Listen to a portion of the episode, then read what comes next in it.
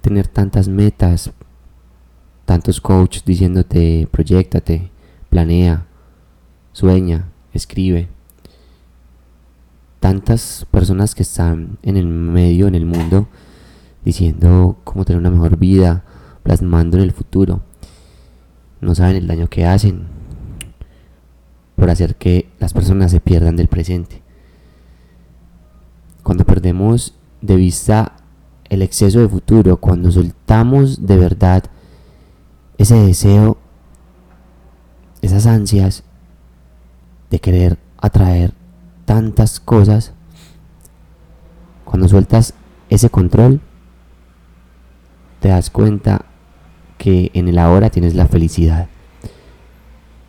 Cuando sueltas tantas imágenes de lo que te han querido vender sobre éxito y te conectas con este presente, te das cuenta que ya estás en felicidad. Y es acá en el presente cuando puedes empezar a generar acciones que te lleven a la abundancia. No digo que está mal proyectarse, no digo que está mal visualizar. Lo que siento es que a veces tenemos exceso de futuro, evitando las responsabilidades de nuestro presente, anhelando que podamos cambiar la vida. Pero ese anhelo es de carencia, porque estamos quejando, porque queremos un ideal, queremos el nuevo carro, queremos de la ropa de diciembre, cómo me quiero vestir. Y vamos perdiendo la llave de la abundancia que es el agradecimiento. Estamos inmersos en un sistema que constantemente nos está introyectando y vendiendo la idea de éxito. Y sinceramente para mí el éxito cambia rotundamente los parámetros que nos exige la cultura.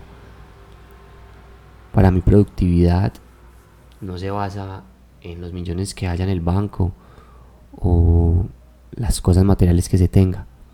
Para mí la productividad se basa en los instantes que has estado presente.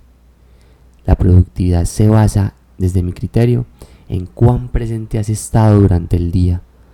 Porque en esa presencia existe la felicidad. Porque en esa presencia le estás dando el valor a tu vida.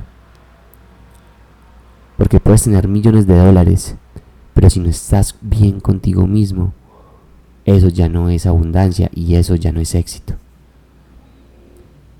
Cuando nos adueñamos del presente, cuando llevamos toda nuestra atención a este segundo que está pasando, te das cuenta que no hay sufrimiento, te das cuenta que tienes el control. Y te das cuenta que no tienes el control, porque también al mismo tiempo al soltarlo, empiezas a fluir con el universo.